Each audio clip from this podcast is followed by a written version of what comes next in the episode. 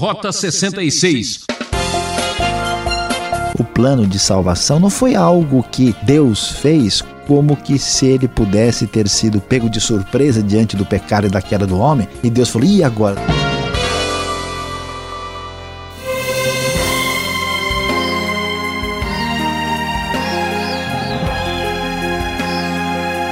Ouvinte Transmundial, uma nova aventura está no ar. É o programa Rota 66 que apresenta o estudo da primeira carta de Pedro, capítulo 1. O professor Luiz Saião vai tirar as dúvidas e explicar a razão do apóstolo Pedro escrever uma exortação de esperança a um grupo que estava sendo perseguido e desanimado por causa da fé.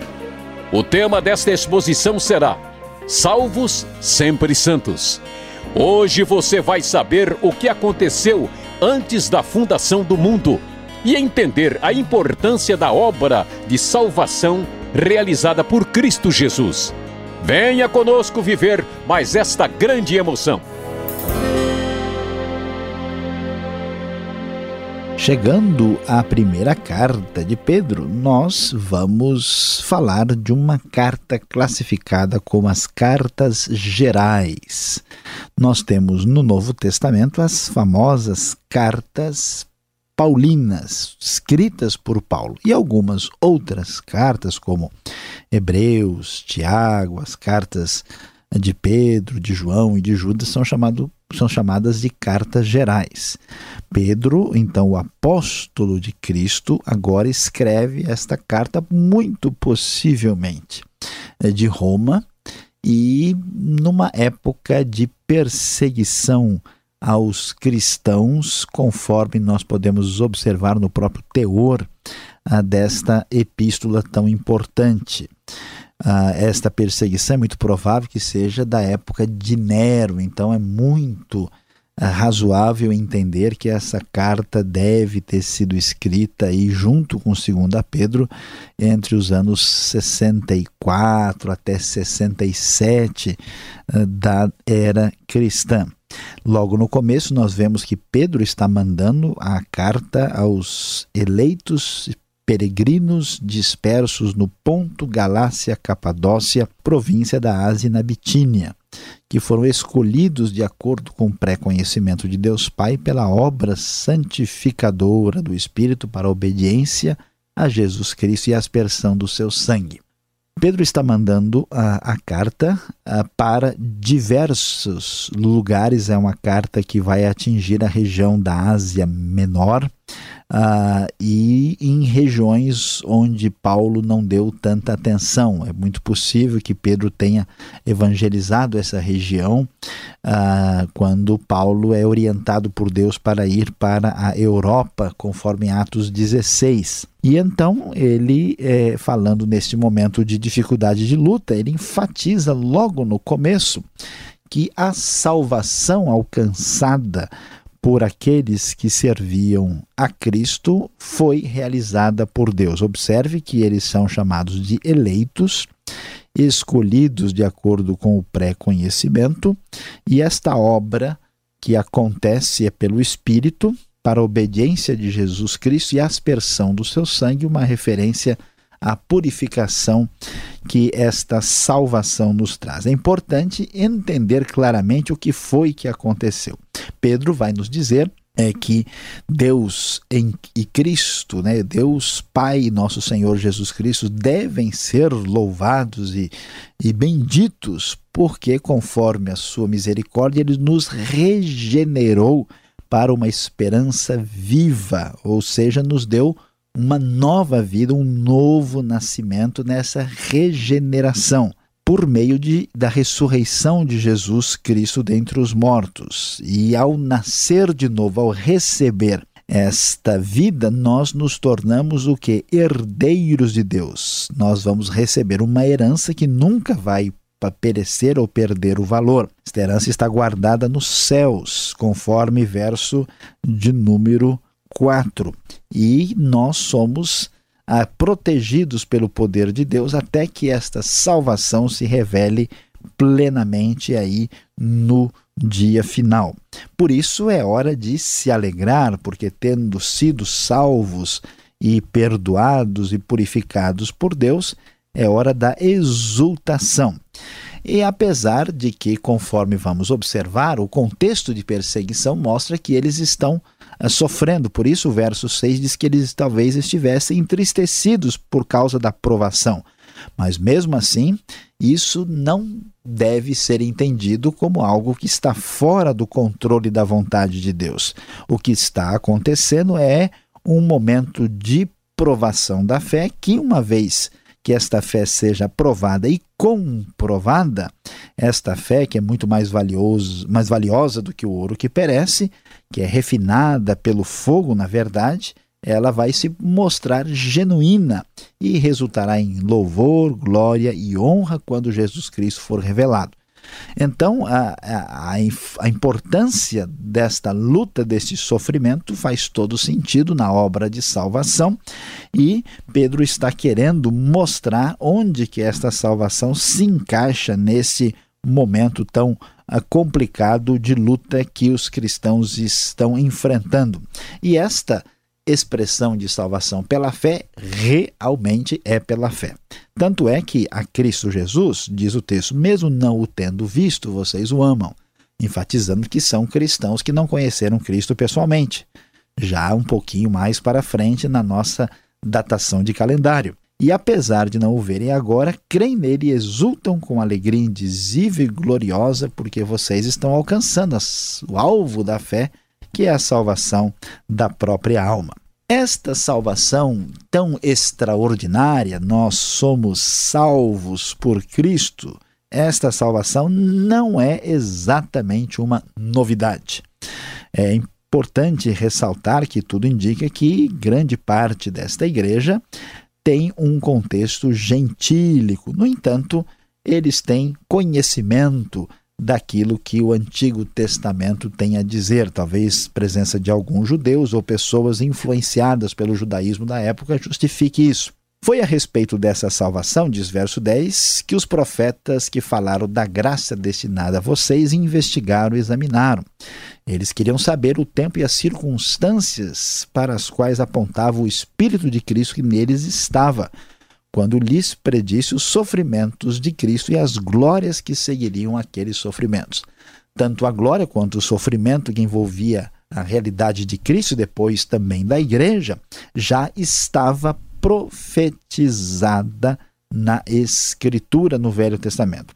A esses profetas tinha sido revelado que eles estavam ministrando não para si próprios, porque eles falavam das coisas que agora foram anunciadas por meio daqueles que eles pregaram o Evangelho pelo Espírito Santo, coisas que os anjos anseiam observar de tão especiais e preciosas que são. Diante da realidade da salvação, de que como cristãos nós a temos e a recebemos, o que, que é necessário fazer? Estejam com a mente preparada, prontos para agir. Estejam alertas e coloquem toda a esperança na graça que lhes será dada quando Jesus Cristo for revelado.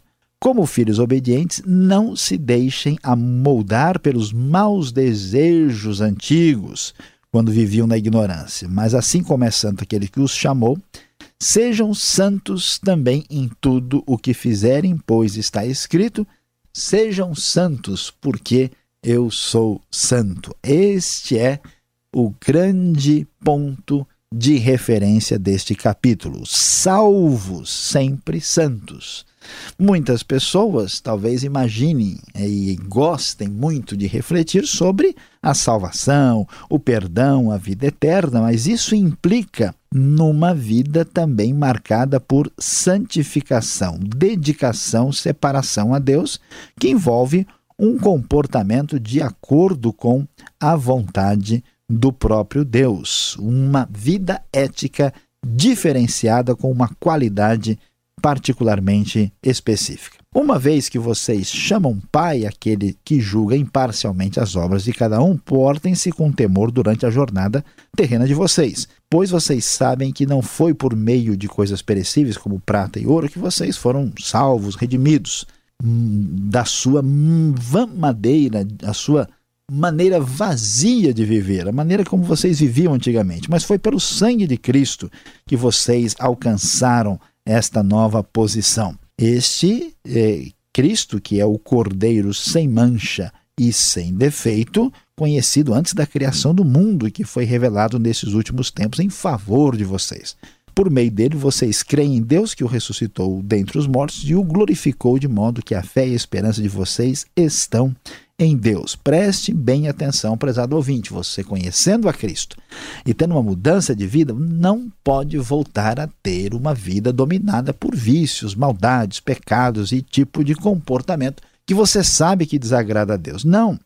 Diz o texto com clareza: agora que vocês purificaram a sua vida pela obediência à verdade, vocês devem buscar o que? O, o, amor fraternal sincero, o amor sincero uns pelos outros e de todo o coração.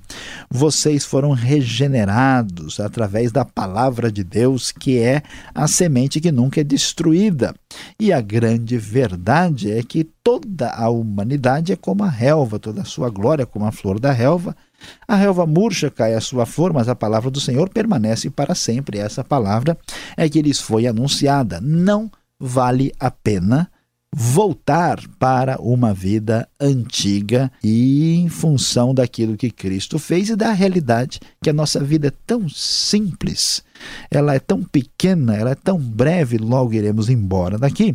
É importante viver a vida em santidade, vivendo em função da própria eternidade, salvos sempre santos, conforme o conselho de 1 Pedro. O comecinho do capítulo 2 fecha esse discurso. Ele diz: "Portanto, livrem-se de toda maldade de todo engano, hipocrisia, inveja e toda espécie de maledicência. Como crianças recém-nascidas, desejem de coração o leite espiritual puro, para que por meio dele cresçam para a salvação, agora que provaram que o Senhor é bom."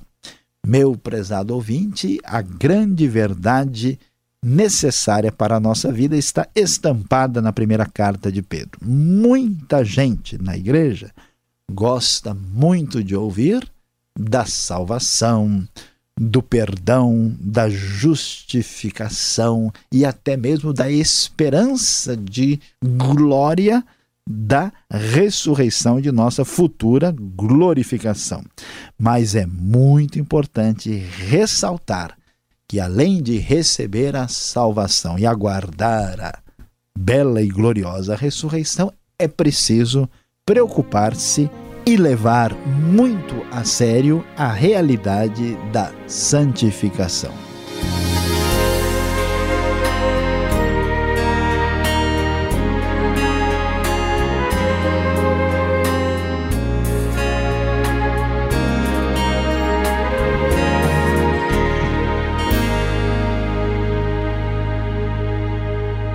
Estamos apresentando Rota 66, o caminho para entender o ensino teológico dos 66 livros da Bíblia.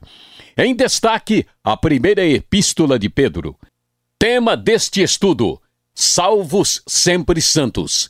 O Rota 66 tem produção e apresentação de Luiz Saião e Alberto Veríssimo, na locução Beltrão.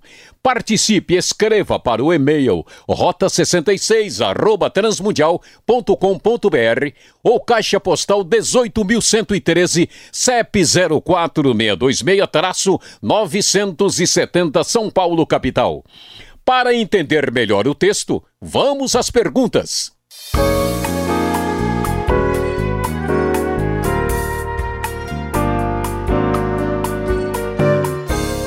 Então vamos nós para mais uma aventura agora. Primeira carta de Pedro, capítulo 1. Você acompanhou a exposição do professor Luiz Saião? Vamos às perguntas. Professor, olha, conhecemos a história, sabemos que Pedro era uma pessoa difícil, não negou Cristo, já não arranjou muita confusão. E será que também não é verdade esta carta é quase tão complicada quanto o seu autor?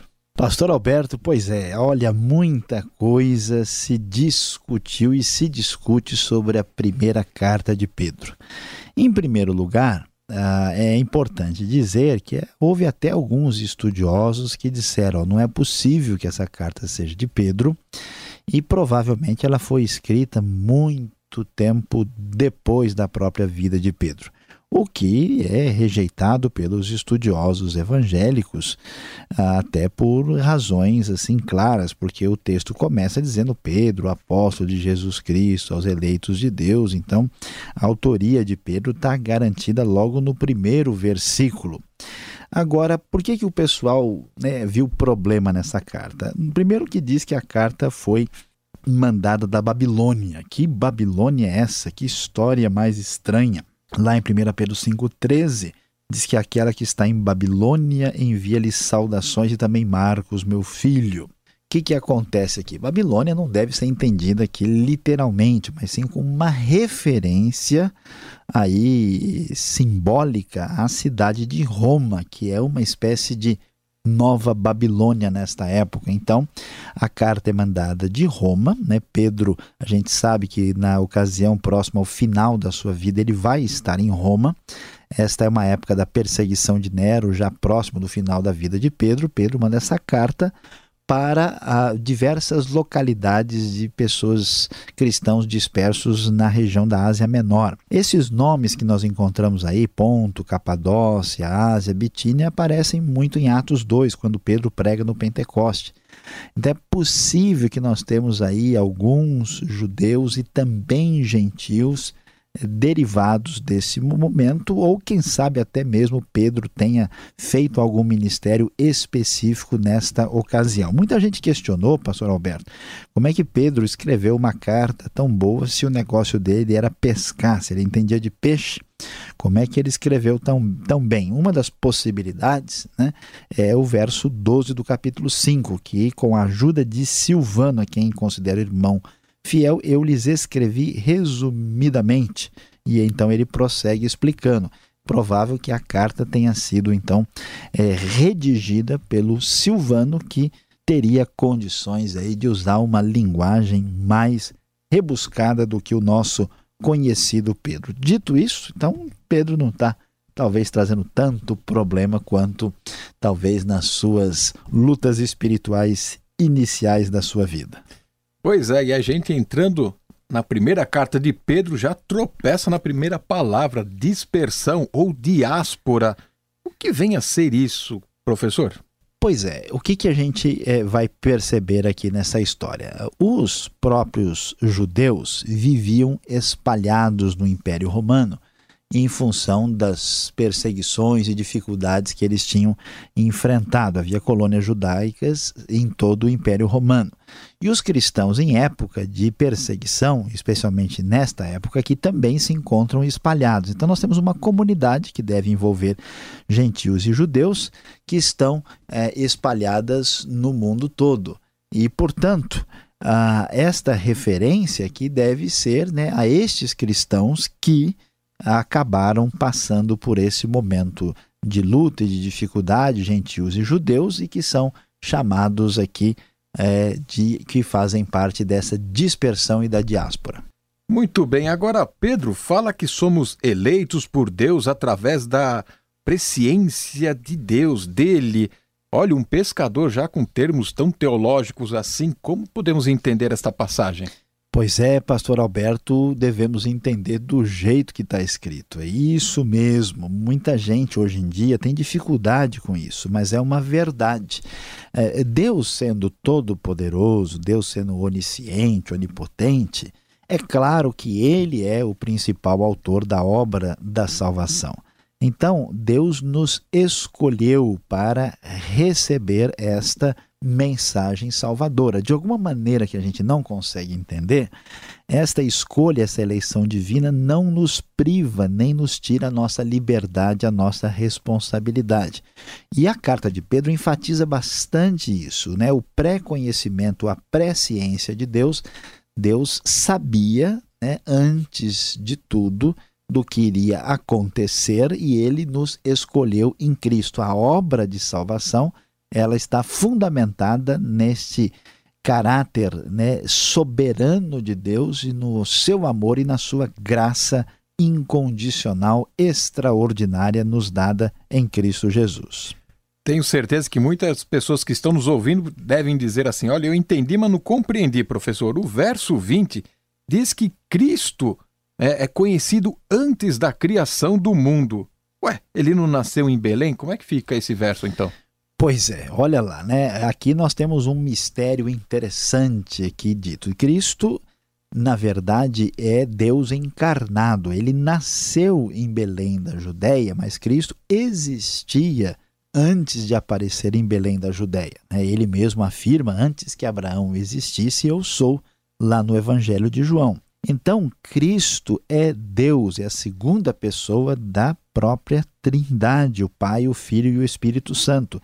Então, quando a Bíblia diz que Cristo é conhecido antes da criação do mundo, ou como algumas Bíblias dizem, da fundação do mundo, ela se refere a esta realidade que encontramos na pessoa de Cristo, a expressão plena aí da sua própria divindade. Isso mostra para nós um, algo muito interessante, que o plano de redenção, o plano de salvação, não foi algo que Deus fez como que se ele pudesse ter sido pego de surpresa diante do pecado e da queda do homem, e Deus falou: e agora? Temos que dar um jeito de resolver esse negócio, vamos criar um plano para resolver essa confusão inesperada. Não, antes da criação do mundo, Cristo, o Cordeiro, foi morto para a nossa salvação, porque nada escapa do pleno conhecimento e poder de Deus. Falando um pouco mais de Cristo, o verso 11 do primeiro capítulo aqui desta carta fala que o Espírito de Cristo atuava, estava nos profetas do Antigo Testamento que falavam desses mistérios. E então?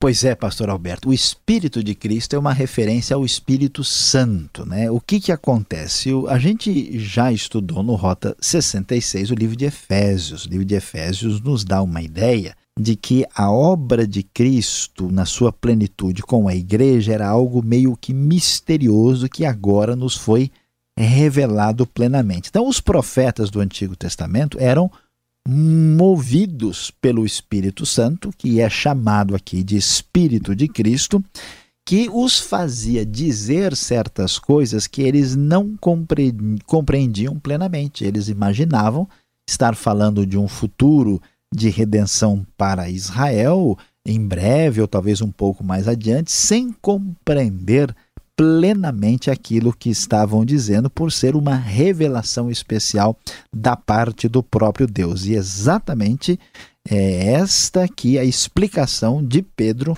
para nos hum, explicar o que é, estava sendo dito e como estava sendo dito no Antigo Testamento pelos profetas a respeito da própria pessoa de Cristo. Bom, depois de tanta explicação, qual será a aplicação? Fique ligado.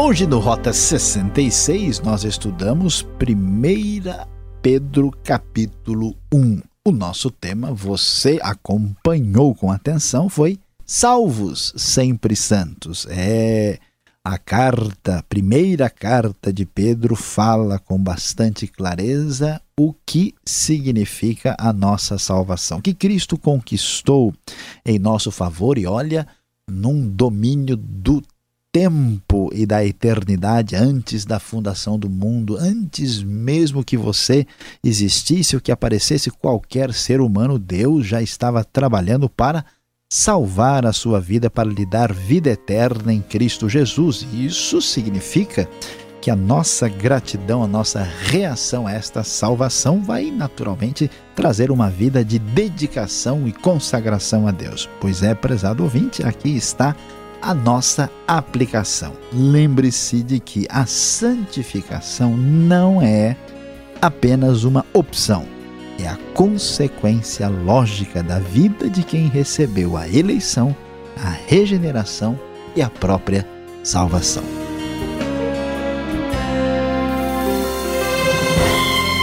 Ouvinte Transmundial, encerramos mais um programa Rota 66. Ainda temos muito que dizer neste estudo. Sintonize esta emissora neste horário para acompanhar a continuação deste estudo. O Rota 66 é uma realização transmundial. E acesse o site transmundial.com.br e até o próximo programa. Tchau.